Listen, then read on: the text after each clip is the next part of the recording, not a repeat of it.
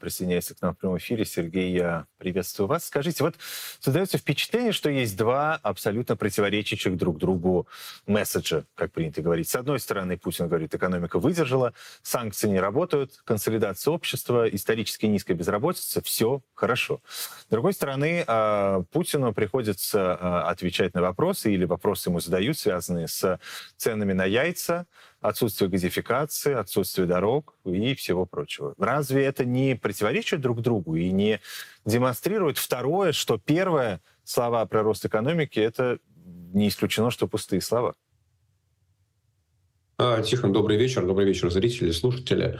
Но мне кажется, что Владимир Путин э, всегда говорит о том, что стакан наполовину полон. Он никогда не говорит о том, что стакан наполовину пуст. И в какой-то мере он прав, а, потому что российская экономика действительно во время и этого кризиса, и предыдущего кризиса, и ковидного кризиса, и предпредкризиса показала, что она очень устойчивая. Экономика, которая является поставщиком а, первичных ресурсов для мировой экономики, ну, ее обрушить крайне сложно. сложно. А другое дело, что будучи абсолютно устойчивой, очень устойчивой, а, и, кстати, надо добавить, да, что вот то, что Путин называет устойчивость финансово-экономической системы, ну, собственно говоря, это и есть рыночные реформы начала 90-х, переход экономики а, на рыночные цены, ценообразование, на свободные цены, на свободный курс доллара. Так вот, Ой. Да-да-да, Сергей, мы вас слушаем. Он, он к нам Путин как-то решил подключиться. Ой, да, давайте берем звук, чтобы, чтобы мы здесь вдвоем, Сергей, мы оставались без, без, без Путина. Ну, Эфир бывает, без Путина. Да. Товарищ полковник, хорошо, что Владимир Владимирович нас слушает. Вот. Но, собственно говоря, от того, что экономика устойчивая, это не означает, что она эффективная.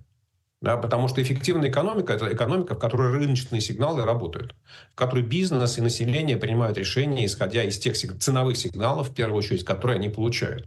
И вот когда Путин говорит о том, что спрос возрос, а предложение не изменилось, ну, это означает, что российский бизнес никаким образом не отреагировал на изменение ситуации. Да, это означает о том, что правительство не может принимать своевременные решения, если они касаются жизни простых россиян, они касаются войны. Да, и вот эта вот отмена пошлин импортных, она заняла несколько месяцев согласования, пересогласования, утверждений. Ну и последнее, собственно говоря, Путин так стыдливо отвечая, почему экономика оказалась устойчивой и показала темп просто, но он как сказал такую невнятную фразу, что типа растущая обороноспособность наших вооруженных сил. Ну, что означает, что рост экономики обеспечен практически полностью производством пушек а, и э, убийством людей на войне. Вот если, если эти факторы вычесть, если вычесть то, что было потрачено из бюджета на финансирование войны, то выяснится, что в этом году экономика выросла ну, где-то там на полпроцента, максимум на один процент. Но говорить об эффективности, говорить о том, что экономика демонстрирует высокие темпы роста, в такой ситуации просто смешно. Поэтому повторю, да, Путин всегда говорит, что стакан наполовину полон, ну, что с точки зрения любого действующего политика абсолютно правильно. А наша с вами задача показать, что стакан не то, что наполовину пуст, он, вообще говоря, на три четверти пуст.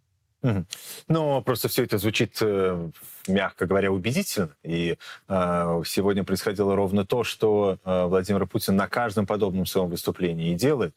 Он э, значит, схода, без бумажки, не заглядывая никуда, называет какое-то бесконечное количество цифр, бесконечное количество процентов. И обыватели вроде меня, мало а, разбирающиеся в экономике, посмотрят на это и скажут, слушайте, ну все же стакан-то мало того, что не пуст, он полон, переливается через край, раз так уверенно с экранов человек, человек рассказывает. Или же это сознательное введение в заблуждение?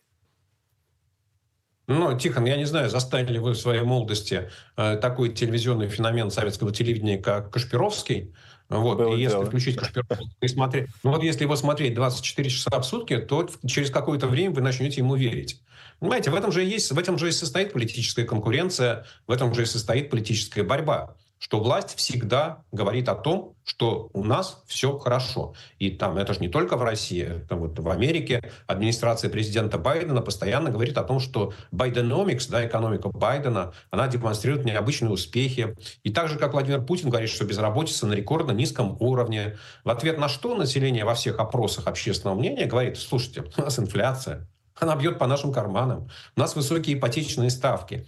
И когда дело доходит до электоральных предпочтений, и избиратели спрашивают, как, на ваш взгляд, э, экономическая программа Трампа или Байдена вас устраивает больше, с двухзначным отрывом, там 20% около примерно этого, говорят, что экономическая программа Трампа для нас лучше. Вот у Путина нет своего э, Трампа. С Путиным никто не может спорить.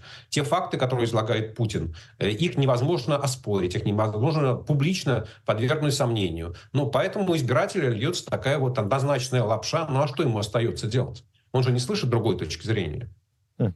Скажите, а как вам кажется, почему, учитывая то, что Путин в шок пойдет на новый срок, а, почему он не воспользовался возможностью в рамках предвыборной в шага и предвыборной такой подачки, проанонсировать новые выплаты, проанонсировать э, подарки населению, увеличение материнского капитала, а, например, что, что, что бывало, а, и тому подобное, и, тому, и, и прочее. Это связано с тем, что нечего предложить или просто нет такой задачи? Как вы это объясняете? Э, Тихо, это для меня стало самой большой загадкой, потому что я считаю, что в традициях российской власти и Владимира Путина лично обязательно предвыборные подарки населению нужно объявить. Э, и с учетом лагов э, бюджетной активности, принятия решений, распределения денег, ну, вообще-то говоря, эти решения должны быть объявлены до конца декабря.